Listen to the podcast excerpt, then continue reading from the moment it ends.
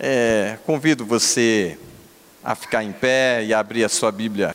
Gênesis 21, do versículo 1 até o 7. Diz assim: Visitou o Senhor a Sara, como lhe dissera, e o Senhor cumpriu com o que lhe havia prometido. Sara concebeu e deu à luz um filho Abraão na sua velhice, no tempo determinado de que Deus lhe falara. Ao filho que lhe nasceu, que Sara lhe dera à luz, pôs Abraão o nome de Isaque.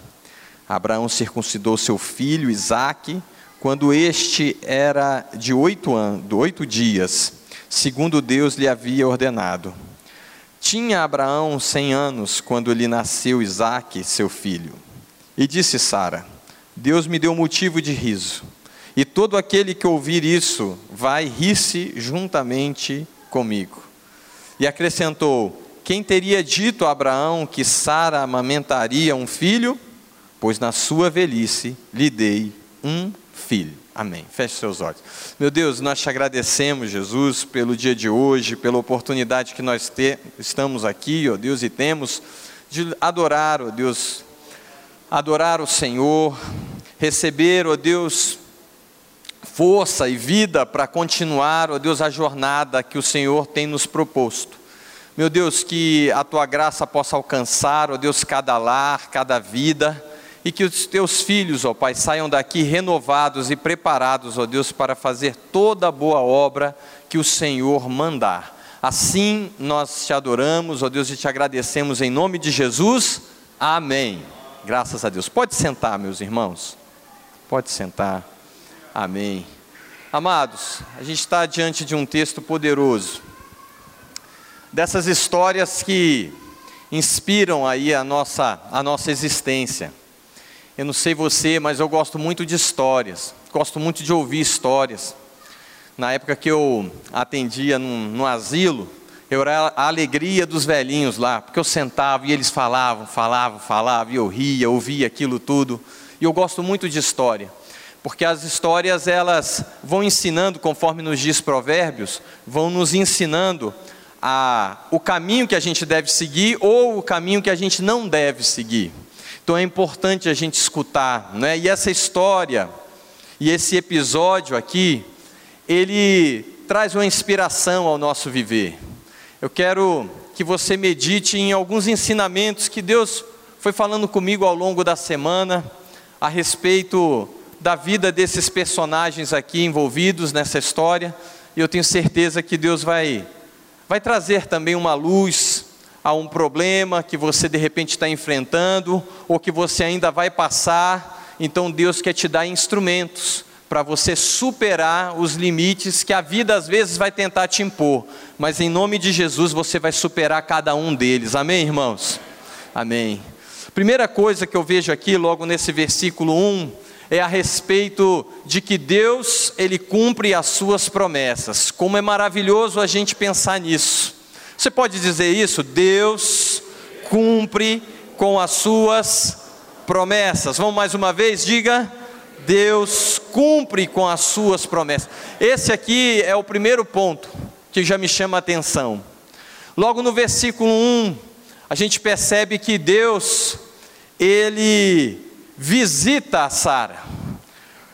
O texto diz que o Senhor visitou Sara, como lhe dissera. Essa palavra aqui, visitar, lá no original, quer dizer para nós que Deus está a nos inspecionar. Deus nos inspeciona, Deus nos observa. A verdade é que a Bíblia diz que quando Deus nos observa, Ele observa e essa observação dele pode dar dois, dois desfechos. O primeiro desfecho é o observar e achar a pessoa em falta, e quando ele acha a pessoa em falta, ele manda uma correção. A gente vê isso lá na Torre de Babel, onde Deus ele desce, vê o que está acontecendo, ele vê o erro e Deus dá um desfecho. O desfecho era a correção. Deus nunca corrige o homem para simplesmente aniquilá-lo. Geralmente a primeira, o fruto da primeira correção é para nos consertar, é um conserto. Então Deus está a nos observar. Acontece que Deus não nos observa apenas para nos castigar. Deus também, e glória a Deus por isso, Deus também nos observa, e essa palavra inspecionar, visitar, quando a gente vê na Bíblia, ela também nos fala que Deus nos visita também, para nos abençoar, para mudar a nossa história, para mudar a nossa vida, para mudar a nossa casa. E assim foi com esta mulher. O sonho de Sara não era outro, era ter um filho. O sonho dessa mulher, ainda mais por aquela cultura, o propósito da mulher naquele tempo era esse. O maior sonho dela era ter um filho e ter um filho homem. Porque a história lá e as circunstâncias daquela daquele tempo era esse. A mulher que tinha um filho homem, ela meio que já sentia, já assim, poxa, eu tô com a minha vida, com a minha vida realizada. Mas Sara, a história nos diz que passam os anos, 65 anos, 80 anos, e ela não vê isso se concretizar na vida dela. Acontece que, mesmo ela não tendo o seu sonho realizado no tempo que ela imaginava, ela continuou sendo uma mulher persistente. E aqui a gente aprende esse tesouro da vida, o tesouro da persistência. Persista nos planos que Deus tem colocado no seu coração, persista nos propósitos que Deus tem falado no, na sua vida e no seu coração. Persista nos sonhos que Deus tem colocado na sua vida, não desista nunca, não retroaja, porque Deus fala assim: eu não me agrado em quem dá os passos para trás. Deus ele nos incentiva a sempre caminhar e caminhar e sonhar e continuar andando. Aqui eu aprendo nesse texto que Deus ele nos visita mesmo quando a gente não espera, mas Deus nos visita, o Espírito Santo de Deus está aqui nesta manhã e Ele está nos visitando aqui.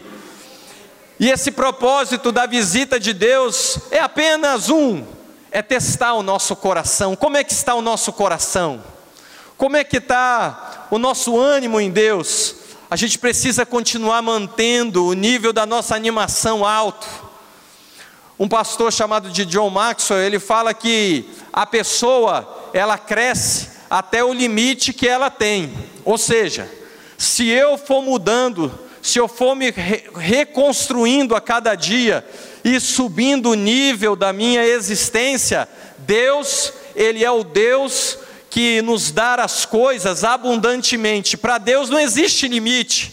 Eu vou colocar o limite. Se eu permanecer com a minha mentalidade baixa, Deus vai poder me encher até onde eu aguento caminhar com Ele. Então eu vou ficar por aqui. Por exemplo, eu posso usar aqui a ilustração que Ezequiel faz em referência lá ao templo. Quando Ezequiel ele olha e vê um rio invadindo e tomando conta do templo, ele diz que vai chegando níveis ali. Um primeiro nível, a água vai batendo até os tornozelos. Tem pessoas que só atingem o nível dos tornozelos, mas há aqueles que a água sobe um pouco mais, pode atingir e pode ficar até o joelho. A água pode subir e atingir mais, pode pegar na altura dos lombos, dos ombros, mas há aqueles que a água ela pode envolver e inundar e tomar como um todo. Que Deus te dê força que Deus te dê capacitação e que você possa subir o nível, subir o nível, o nível da existência, subir o nível da espiritualidade, subir o nível do amor na sua casa, subir o nível nos seus negócios. Deus, Ele nos faz crescer. O propósito que Deus deu ao homem não é outro é para que nós cresçamos e possamos mudar a história da nossa casa, da nossa vida, da nossa existência. Deus não nos põe limites para sonhar, Deus nos deu um cérebro para a gente criar. Que Deus hoje coloque na sua vida superação de limites. Deus te dá isso. Nesse propósito, Deus visita, inspeciona, Deus faz com que essa mulher volte e voltasse a sonhar. Quando Deus ele vai prometer a Sara que ela ia ter um filho, Deus já tinha chamado Abraão há muito tempo. A Bíblia diz que Deus chama Abraão aos seus 75 anos. E Deus lhe faz uma promessa que ele seria pai de multidões. Acontece que vai passando os dias, os anos, e a promessa, ela não vai se cumprindo. Aparentemente não está se cumprindo. Perceba, existe aquilo que a gente chama de realidade, que a gente entende como realidade. E então existe, a Bíblia não me dá margem de pensar de que existe uma realidade natural, aquela que eu crio, aquela que eu construo com a minha cultura, aquela que eu construo com o meu cérebro. Mas existe uma realidade espiritual, a realidade de Deus.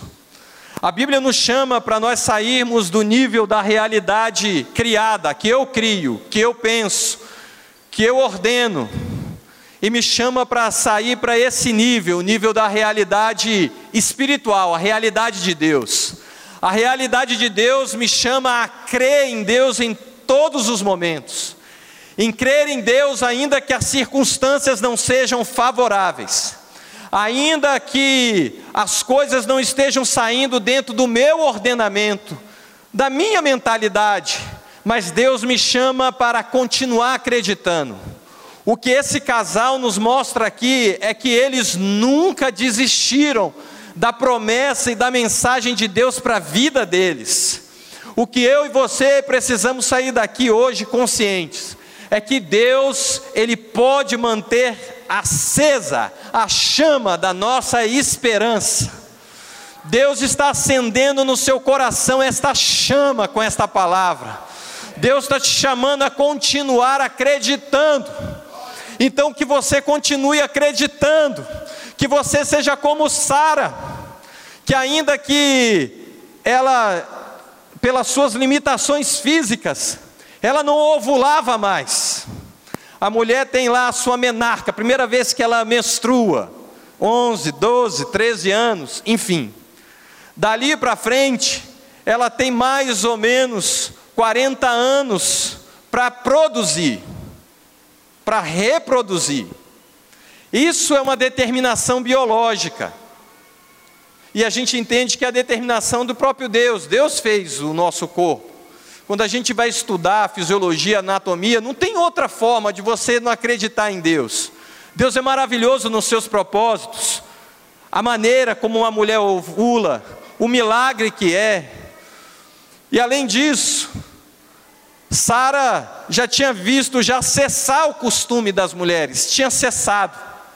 Tem gente que só vive no aparente, e o aparente determina a sua fé.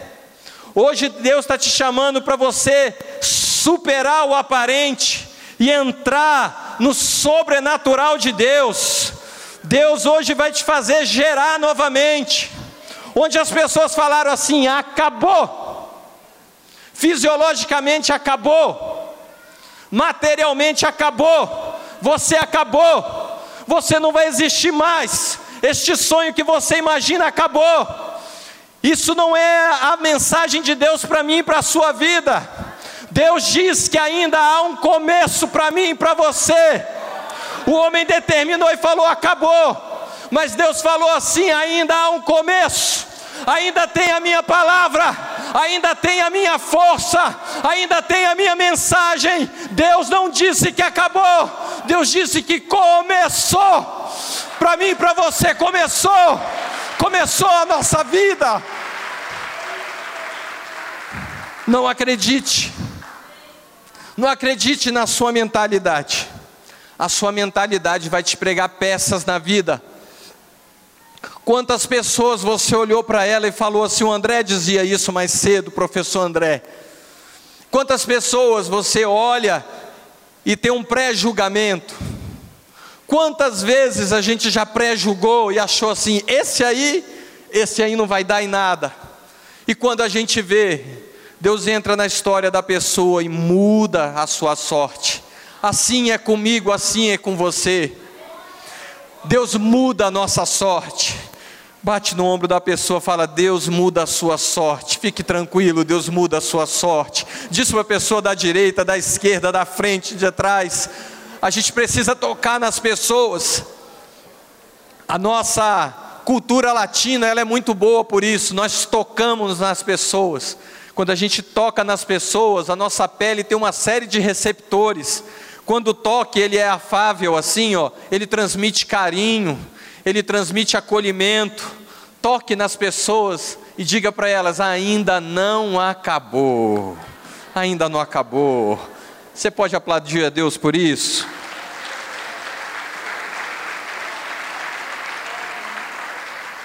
Deus nos visita. Irmãos, Deus me deu tanta coisa nesse tópico aqui, mas eu tenho que avançar. Segundo ponto. Olha aí no versículo 2. Sara concebeu e deu à luz um filho a Abraão na sua velhice. Quem é que se sente velho aqui? Não precisa levantar a mão, não. Fala assim, não, pastor, eu não me sinto velho. Eu sou velho. Não. A Bíblia me dá margem para pensar o seguinte: não tem essa história de velho. O cronológico, a gente, na área de saúde, a gente aprende isso. O cronológico, ele não necessariamente ele está aliado ao biológico. Deixa eu te falar. Quando a gente pega, às vezes, uma, um adolescente, e por razões outras, às vezes você faz uma radiografia da mão dele, e você percebe que pela idade óssea dele, ele já está maduro, maduro de uma maneira assim que ele inclusive não vai nem mais crescer. E a biologia dele vai acelerar os processos e ele vai passar a envelhecer mais rápido. Este é um caso que às vezes ele não tem a idade, a idade para um menino parar de crescer os ossos longos dele, for mulher em torno ali dos seus 18, 19 anos ou um pouquinho ali antes, e um homem em torno ali dos seus 21 anos. O homem demora mais a amadurecer em todos os sentidos, seja nos ossos, isso é verdade, seja nos ossos, seja na mentalidade, a gente demora um pouquinho mais, tá certo? Biologicamente é assim. Então o que acontece? Para Deus e na mentalidade, quando Deus criou o nosso cérebro, o cérebro ele fica velho se você quiser. Se a pessoa quiser ficar velha, ela vai ficar velha com 20 anos. Tem meninos que são velhos, pensam como velhos, são cansados, são estressados. Tem pessoa que está com seus 20, 30, 40 anos, tem uma mentalidade de velho. De velho no sentido de que não consegue mais ousar fazer. Uma das características de quando a gente envelhece, a gente passa a ser mais inseguro. Essa é uma característica. Quando se faz testes neurológicos, percebe-se que uma pessoa mais velha, ela tende à insegurança, ao medo. Deus, ele não tem prazer no medo. Deus não criou a nossa mente para a gente ficar com medo. Deus repreende várias vezes as pessoas, independente da idade delas na Bíblia, quando elas sentem medo. A palavra de Deus sempre é contrária ao medo. Deus sempre fala assim: não temas, não temas, não temas, não temas. Deus disse isso para Moisés, ele com 40 anos, ele com 80 anos, ele com 120 anos. Deus sempre falou e não mudou o discurso para o cérebro dele: não temas. Deus está te chamando aqui hoje para falar isso para você, não importa a sua idade, não importa. Deus nunca perguntou qual é a sua idade para eu poder fazer uma promessa para você adaptada. Não. A, a, mensagem de Deus ela é única. Ela nos mostra e nos move a continuar caminhando. Deus nos falou o seguinte: Ele treina a nossa esperança, fazendo com que nós venhamos repreender o medo. Não existe velho para Deus. Deus não olha para a nossa condição biológica, Deus olha a nossa fé. O fruto da nossa existência. Nós crescemos à medida da nossa fé. Que hoje Deus possa renovar a sua fé, que hoje Deus renove a sua esperança, que hoje Deus está renovando o seu amor. Você hoje pode sair daqui diferente, basta você decidir mudar. É assim que Deus trabalha conosco um treinamento da nossa esperança, mas esse versículo nos diz mais. Diz que Deus, olha só, no tempo determinado de Deus, Deus cumpriu. Aqui a gente aprende a respeito da determinação de Deus, do pré-ordenamento de Deus. Deus faz Independente de nós, Deus está sempre fazendo. Independente da minha vontade, Deus está realizando. Na verdade, a importância de nós mantermos a fé é nisso. Deus enxerga a intenção do nosso coração. E Deus pode fazer com que os motivos ou a motivação, que é os motivos que nos faz realizar as ações, isso é motivação, então, aquela inspiração que te faz sair de um ponto de inércia e faz, ou seja, de um ponto que você está parado e faz você se movimentar, levantar, esse ponto, Deus, a Bíblia nos diz que Deus pode fazer em nós o querer e o realizar. Deus pode chegar e inspirar a nossa mente. Aqui Deus, Ele me ensina também que existe um pré-ordenamento das coisas.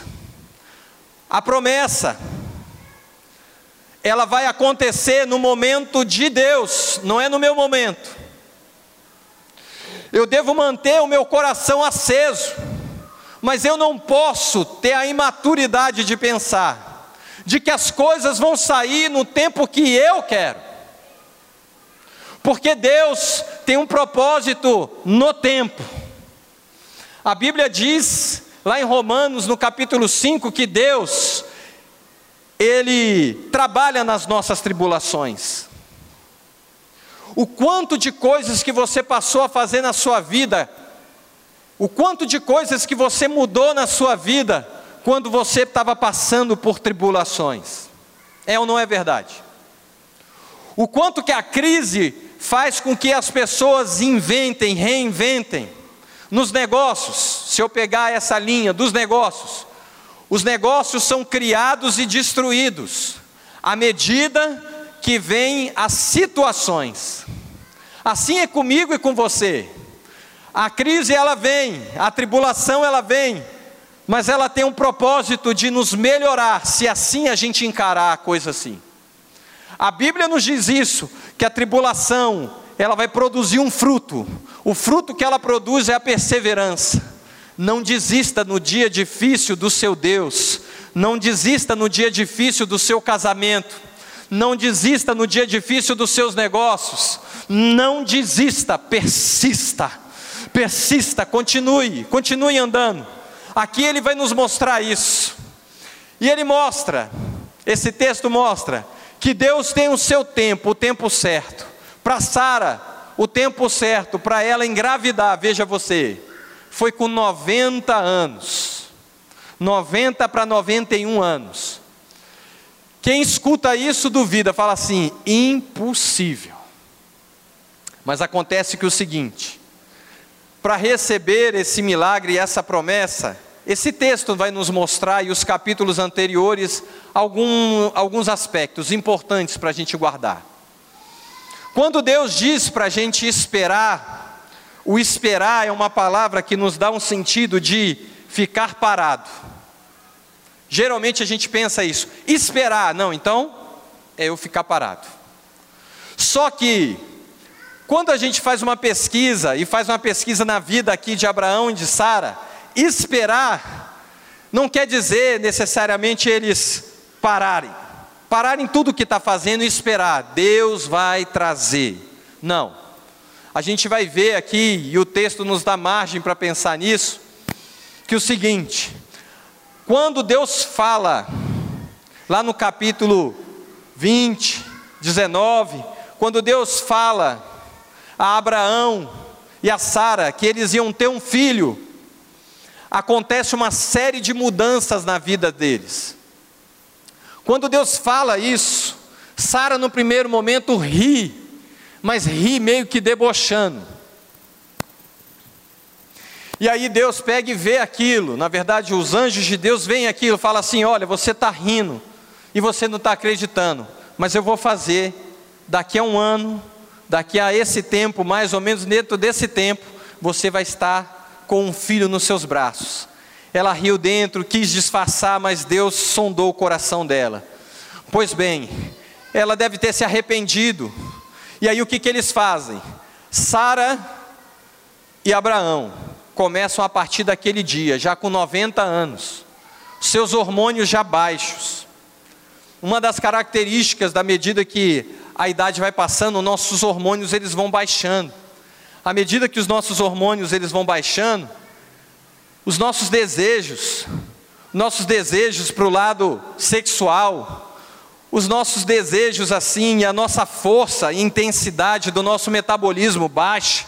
Por isso que a gente engorda, tende a engordar quando a gente envelhece. Apesar que tem gente que não tem idade e anda engordando, engordando, engordando aí, vai correr um pouquinho, meu irmão, vai fazer alguma coisa aí para se ajudar, vai procurar um endocrinologista para te ajudar. Então o que acontece? Aquilo vai baixando. Mas Sara e Abraão, ouvindo a mensagem, eles esperaram. E aqui eu quero defender essa tese. Quando Deus nos chama para esperar, na verdade a gente deve esperar se movimentando, se movimentando. Esperar em Deus é mudar. Deus quando nos manda uma mensagem, ele traz também consigo na mensagem, a pensar da mensagem dele, junta com a mensagem dele, ele está falando: espera, porém mude, mude de situação, mude de atitude, mude a mentalidade, continue se movimentando. Deus te deu uma promessa, mas você não pode ficar parado, continue se movimentando. Deus te deu uma promessa de negócio, mas não é para você ficar parado, continue se movimentando, continue estudando.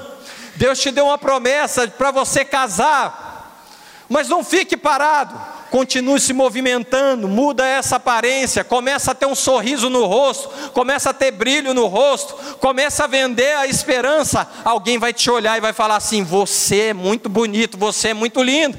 Você vê, até eu, até eu Consegui casar, meu Deus do céu. Quando eu caso com a Aline, quando eu conheci a Aline, como é que foi? Eu estava ali, ó, há um tempo sem namorar. Eu estava meio que perdendo o time. Mas o time que eu estava perdendo era o time do quê? Era o time de chegar na pessoa e conversar. Porque você vai perdendo isso. Quem trabalha com vendas aqui sabe disso. Você perde às vezes o time perde ali o tempo para poder falar. Você está como líder e meio que encalhou na sua mentalidade. Você é pai é mãe e perdeu o time, perdeu o tempo, não sabe como abordar mais seu filho. Você foi deixando a coisa passar, foi deixando a coisa passar e falou: não, Deus vai fazer, Deus vai fazer, mas Deus vai te usar para fazer. Quem é o instrumento de Deus é você. Quem Deus vai usar é você. Então você não pode ficar parado, afina o seu instrumento. Um músico sabe disso, não adianta ele chegar aqui e falar, eu vou tocar com essa com esse com esse baixo sempre do mesmo jeito. Ele deixa aqui esse baixo por anos, a bateria por anos. Quando ele for bater de novo, o instrumento vai perder a afinação. Talvez eu e você, na crença correta de esperar em Deus, mas com a mentalidade errada de permanecer do mesmo jeito. Há 40 anos sou do mesmo jeito, eu não mudo. Talvez você está perdendo um tempo precioso na sua vida. Abraão e Sara, se eles ficassem só parados, se eles não tivessem retomado alguns costumes que o casal tem que ter para nascer um filho, a coisa não ia acontecer, irmãos. Eles acreditaram na mensagem de tal forma que Deus mudou tudo lá na casa deles. Talvez Deus tenha que mudar alguma coisa aí na casa de alguém, hein? Olha aí para a pessoa do lado, e aí, hein? Como é que é? Como é que é? Deus ele vai ter que mudar alguma coisa na sua vida. Deus ele mudou, mudou tudo na casa deles. Deus tem um pré-ordenamento, porém eu preciso continuar me movimentando. A Bíblia diz que eles saíram quando Deus recebe, quando Abraão recebeu a promessa, ele estava em Hebron, nos carvalhais de Manré. Ou seja, em Hebron, numa cidade. Mas aí Deus falou assim: "Olha, eu vou te dar, daqui a um ano você vai estar tá, falou para Sara, você vai estar tá grávida e vai conceber. Abraão, você vai ser pai, a promessa vai chegar. Mas Deus foi mandando uma série de coisas e eles tiveram que mudar, mudar. Diga assim para você mesmo: esperar é mudar. Diga mais forte: esperar é mudar.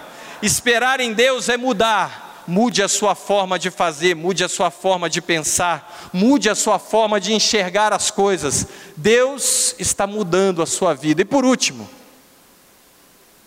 eu quero te convidar a você fazer uma coisa. Pula lá para o texto, lá em no versículo 6. O versículo 6 diz assim: E disse Sara, é o desfecho. E disse Sara: Deus me deu motivo de riso. E todo aquele que ouvir isso, ou seja, que ela concebeu, Sara deu à luz, a notícia ia, ia se espalhar. E todo aquele que ouvir isso vai rir-se juntamente comigo. Meu irmão, aqui a gente aprende um segredo para a vida, na verdade, uma revelação para a nossa vida. Qual a revelação? Nós precisamos voltar a sorrir. Eu e você, nós precisamos voltar a sorrir. Talvez as circunstâncias estão roubando a sua alegria. Talvez as guerras estão roubando a sua alegria. Mas a palavra de Deus sempre nos chama: volte a sorrir. Por que sorrir?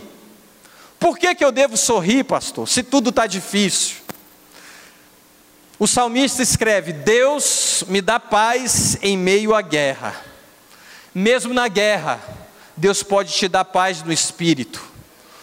Você é o comandante lá da sua tropa. Você é o comandante dentro da sua vida.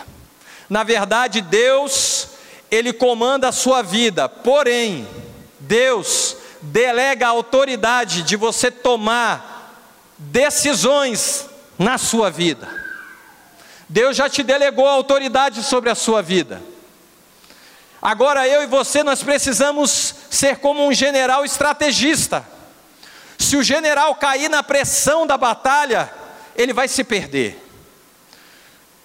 Na sua vida há várias frentes. Não é porque uma situação está ruim que você deve deixar tudo ser contaminado. Tem muita gente que está deixando tudo cair, é por conta de um filho, um filho problemático, um filho que você criou com amor, porque tem pessoas que têm a mentalidade do seguinte: se o filho apresentou problema, a culpa é dos pais. Isso é muito pequeno e mesquinho da parte de quem pensa assim. Tem filho que dá problema independente dos pais. Você quer um exemplo bíblico? Samuel. Quantos concordam que Samuel era um líder exemplar aqui? Quantos? Deixa eu ver a manifestação. Quem já ouviu a história dele? Samuel era um homem que concentrava três coisas sobre a vida dele. Ele era profeta, ele era governante, ele era juiz e ele era um, um sacerdote. Era um homem, sem dúvida nenhuma, que criou a sua família de maneira exemplar, irmãos. Ele criou seus filhos de maneira exemplar. Seus filhos viram nele um homem de Deus. Mas acontece que tem filho, o seu filho, ele tem um livre-arbítrio. Ele também é governante da vida dele. Quando ele começa a chegar aos seus sete anos e vai embora, ele começa a tomar decisões por ele. Chega na adolescência, ele descobre o mundo, ele descobre o que quer fazer, o que não quer fazer, ele decide o que ele quer na vida dele. E Ele escolhe também coisas boas e ruins. Talvez Deus está falando com você, que criou muito bem os seus filhos, mas está se condenando, falando assim: por que, meu Deus, por quê? Por que, que meu filho age desse jeito? Eu sou culpada. Não é você o culpado. Deus está falando com você. Deus, Ele dá a liberdade aos seus filhos. A liberdade é um presente de Deus. A liberdade de eu poder sorrir, de eu poder escolher. Deus não nos faz escravos. Deus nos dá uma vida para nós sermos livres. Seu filho é livre, ele está escolhendo o mal porque ele quer. Não se culpe por isso. Receba a liberdade de Deus. Deus te justificou e trouxe paz, paz à sua mentalidade. Você não é culpado pelas escolhas do seu filho, não. Você, pai, que criou seu filho direito, não se culpe por isso, não. Seus filhos, eles também, igual a você, eles têm a liberdade de decidir. Mostre seus filhos o seu exemplo. Uma coisa que eu quero agradecer sempre a Deus é pela liderança amena, amada da minha mãe. Minha mãe, quando nós chegamos à, nossa adolescência, nós começamos a decidir lá em casa: mãe, eu não vou mais na igreja com a senhora. E a gente esperou, esperava que a minha mãe ia mandar-lhe uma bala para cima da gente. Porque ela não tem tamanho, mas coragem ela tem, irmãos. Braba. Ela virava assim o dentinho dela, você podia ver que o chumbo ia pegar para o teu lado. Mas ela pega e fala assim: vocês não querem ir? Então, vocês já estão capazes de decidir, não é? Primeira coisa, primeira coisa, vocês se não observarem eu chegando em casa, é porque eu fui arrebatada. Deus me levou. E se Deus me levar, saibam de uma coisa, e vocês ficarem, saibam que ainda existe uma chance. Ela intensificou a mensagem de maneira amorosa. Ela não gritou, ela não esperneou, ela não descabelou. Ela fez uma coisa que eu e você temos que fazer para mudar a situação da nossa vida quando ninguém dá jeito. Sabe aquela situação onde ninguém dá jeito? Ela mudou a história e o curso dos filhos dela. Esse é o testemunho dela. E que eu vou levar para a minha vida. Ela mudou a, a nossa história ajoelhando e orando por nós pelas madrugadas. Quantas e quantas vezes eu acordei e via minha mãe lá, orando, orando, orando, orando. Meu irmão, não murmure, ore. E ali Deus ia alegrando o coração dela. A respeito aqui da alegria, que é nesse tópico que eu quero caminhar, nós precisamos mudar a nossa atitude. Chegue em casa não com uma carranca. Sabe o que é uma carranca? Aquela coisa feia que é usada para espantar os maus olhados. Não, não tem uma carranca. A gente não deve espantar as pessoas, a gente deve atrair as pessoas para nós. A verdade é que a infelicidade, ela vai mudando o nosso semblante, o nosso rosto revela o nosso coração. Os nossos olhos revelam o brilho da nossa alma. Se uma pessoa já está morta, você já vai vendo pelos brilhos dos olhos dela que tem perdido. Hoje Deus te trouxe aqui para você voltar a sorrir. Deus te deu motivos para você sorrir.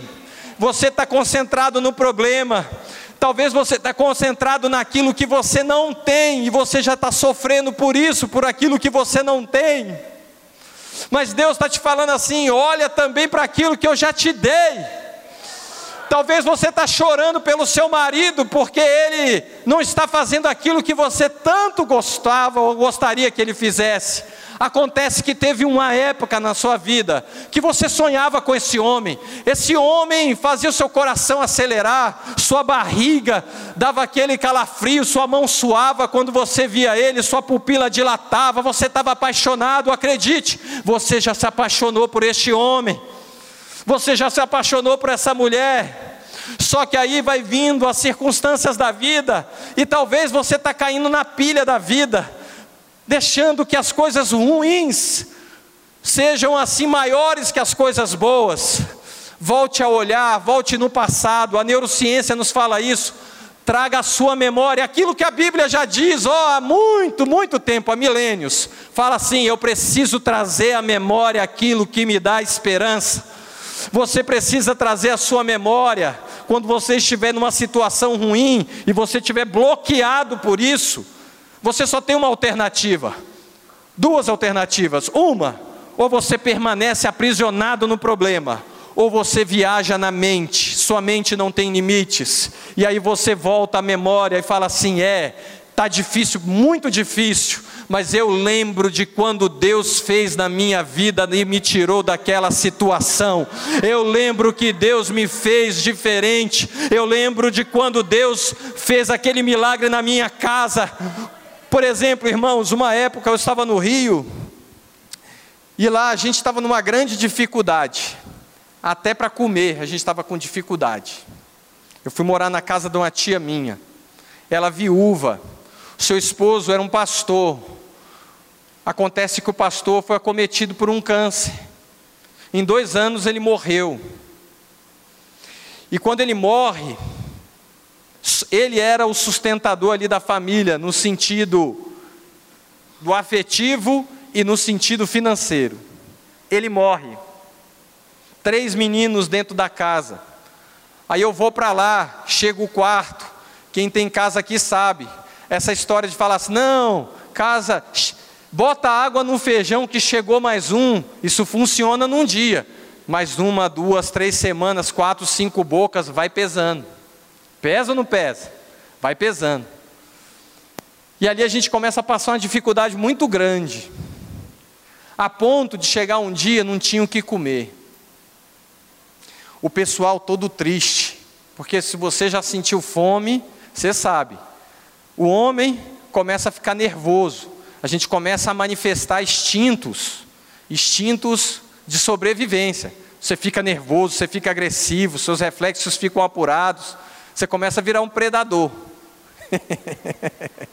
Deixa um homem com fome, ó, e se eu estender aqui minha pregação até três da tarde, você vai ver que o pessoal vai começar a ter instinto agressivo aqui vai ficar nervoso. Esse careca, cala a boca, vai embora. Já entendi, já entendi. Então o que acontece? E aí, irmãos, o que, que aconteceu? A gente triste lá. Aí chega uma mulher, abençoada, uma irmã de oração. Olha só, a irmã de oração, todo mundo lá triste, amargurado, falando, e agora, né?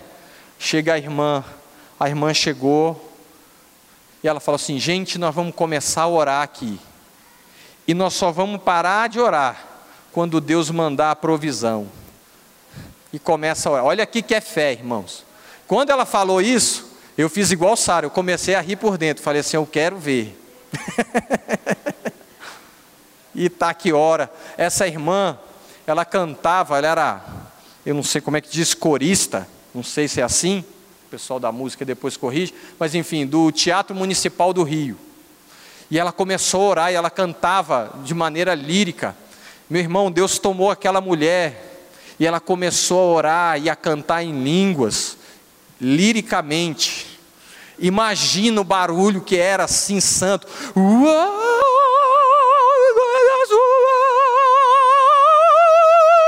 Aquilo entrando assim na nossa no nosso ouvido aquilo ia mexendo com a gente. Eu comecei a ter medo, que eu sou medroso nessa hora, assim, eu fico com medo. Eu comecei a ficar com medo, falei, oh meu Deus, me perdoa dos meus pecados, faz de mim. Falou assim, agora Deus vai descer com a justiça dele. Vai, uh, os vizinhos batendo, e a gente orando, e chorando, e babando. É assim, meu irmão, sem brincadeira. Chega uma hora, um pastor de não sei da onde, enviado por Deus, ele chega lá com uma cesta básica e bate na porta, fala assim: irmã, senti no meu coração trazer uma cesta para a irmã, está aqui a cesta. Aí foi aquela festa, aquela alegria. Sabe o que aconteceu? Se a gente não tivesse se alegrado ali na presença de Deus e começado a sorrir com aquela situação, Deus, Deus agindo no meio daquela oração, e aquele nosso coração assim, tomando de novo alento, eu creio que nós continuaríamos, ou de repente minha, eu não teria essa história para contar. Acontece que se eu acreditar e ousar acreditar em Deus e na Sua mensagem, Deus vai nos dar de novo, e Deus tem nos dado hoje motivos para sorrir. Bata no ombro da pessoa, na verdade, aí já fica em pé. Deixa eu fazer já o desfecho aqui dessa mensagem nesse sentido. Na verdade, Deus está nos dando motivo e nos dá motivo a cada dia para sorrir. Quem sorri produz substâncias no seu cérebro que vai ativar suas áreas de prazer. Dizem que quem sorri rejuvenesce os seus músculos quando você ri. Quem sorri melhora a pele, quem sorri melhora o seu estado imunológico. Quem sorri passa a ter o intestino. Costumam dizer, e as pesquisas, algumas pesquisas apontam isso: melhora o intestino, rejuvenesce melhor assim, ó, nos dá mais motivo para andar, para caminhar. Quem sorri passa a ter um cérebro mais criativo, passa a produzir melhor. Quem sorri consegue vender mais. Essa é uma estatística muito boa de uma loja. Colocaram um vendedor carrancudo e um vendedor sorridente. E queriam ver quem é que vendia mais. Um sério, conhecedor, profundo conhecedor. O outro Conhecedor, porém alegre, sorridente. O cliente entrava na loja e o cérebro dele, presta atenção esse segredo do cérebro. A gente tem no cérebro chamado neurônios espelhos. Quando você chega diante de uma pessoa e a pessoa está com o semblante fechado, você tende a, a fechar o seu semblante e também estranhar. Né? Deve estar tá acontecendo alguma coisa com essa pessoa. Porém, quando a pessoa abre o seu semblante, a pessoa ri, ri com seus olhos, de forma até os seus olhos fecharem. O sorriso verdadeiro medem assim na ciência. É aquele sorriso que a pessoa ri mais do que com mais do que colocando os dentes para fora. A pessoa ri também com os olhos, com o espírito. Os olhos dela até enruga de tanto rir. O vendedor recebia as pessoas rindo. Ó, oh, que bom que você está aqui. Olha, eu estou aqui para te ajudar. O que você precisar, me chama. A pessoa fala: não, não, tá bom. Com entusiasmo. Acabou que a pesquisa mostrou. O, sorri, o vendedor sorridente vende muito mais que um vendedor carrancudo. Talvez seu filho não consegue se aproximar de você, seu funcionário não consegue se aproximar de você, sua mulher, seu esposo não consegue se aproximar de você, porque você está recebendo ele com um rosto carrancudo a partir de hoje fala assim: Deus, eu quero me lembrar das coisas. Lembra da sua infância, daquela arte que você fez. Não é possível que em algum momento da sua vida você não sorriu. Lembre dos seus dias quando você era mais alegre, quando você era menino. Volte lá para o passado, sorria das situações, sorria das suas dores. Deus vai te fazer superar essas dores. Volte a sorrir na verdade, eu e você temos muitos motivos para rir. Nós temos uma igreja maravilhosa, nós temos pastores que nos amam, nós temos uma família, nós temos amigos. Deus tem nos dado vida, o seu pulmão está livre, mas às vezes você está doente e fala assim: e no que que eu quero ver? E no que que eu posso continuar acreditando? Bom, aqui eu encerro com três dicas. Primeira, para você voltar a sorrir e ter prazer na verdade, façam atividades que te dê prazer. Não é porque você é crente que você não pode comer um chocolate. Come um chocolate, mas eu vou engordar. Depois você corre, mas come chocolate, se você puder. Mas eu não posso comer chocolate, come uva, come alguma coisa. Quando você come, te dá uma alegria, mas vai com calma, vai com moderação. Segundo, Dizem os cientistas também, e a palavra de Deus dá base a isso. Se enganje em alguma coisa, tem engajamento em alguma coisa. Faça alguma coisa que te dá prazer. Estude, se o estudo te dá prazer, estude, mas transmita o seu conhecimento aos outros. Quando você pega uma pessoa que ama aquilo que faz, ela não faz aquilo assim, ainda que aquilo custe muito a ela, ela consegue transmitir alegria no seu trabalho Pega no seu trabalho, se você tem problema no seu trabalho, às vezes está na hora de você reinventar. Um grande cientista e anatomista, ele formou em medicina com 51 anos. um grande anatomista e um grande médico. Ele foi um grande médico, depois um cirurgião na época dele. Ele formou com 51 anos. Talvez você falou assim: "Não, eu já acabei por aqui". Não. Deus ainda tem gasolina para mandar no teu motor, meu irmão. Ainda tem mais coisas. Se enganje em alguma coisa, você vai ver que a vida vai começar a fazer mais sentido para você. Por último, e aqui eu encerro. Na sua vida, talvez você está aqui, meu amigo, você está comendo bem. Pô, pastor, eu estou comendo bem, mas ainda não estou feliz. Estou enganjado, eu tenho uma família para criar. Você quer ver uma pessoa com maior engajamento do que esse? Terceiro e último, tem um sentido. O sentido da nossa existência como crente é Deus. Olhe para Jesus, autor e consumador da nossa fé. Isso a gente não pode cansar nunca. Olhe para Jesus. Olhe para Jesus. Diga para uma pessoa do seu lado assim: olhe para Jesus. Olhe para Jesus. Você tem motivo ainda para sorrir. Olhe para Jesus. Pega nessa pessoa, irmão. Eu estou te falando. Pega na pessoa, olha nos olhos dela, sorrindo e fala assim: olha para Jesus. Olha para Jesus. Olha para Jesus. Olha para Jesus. Olha para Ele. Sonhe com Ele. Ele é o motivo da minha da sua esperança, da sua alegria. Volte a sorrir. Olha o que a palavra de Deus diz: Bendize a minha alma ao Senhor, e tudo que há em mim bendiga o seu santo nome. Bendize a minha alma ao Senhor, e não te esqueça de nenhum só dos seus benefícios. É Ele quem perdoa as tuas iniquidades, quem sara todas as suas enfermidades, quem da cova redime a tua vida e de coroa, e te coroa de graça e misericórdia. Quem farta de bens a tua velhice, de sorte que a tua mocidade se renova como da águia.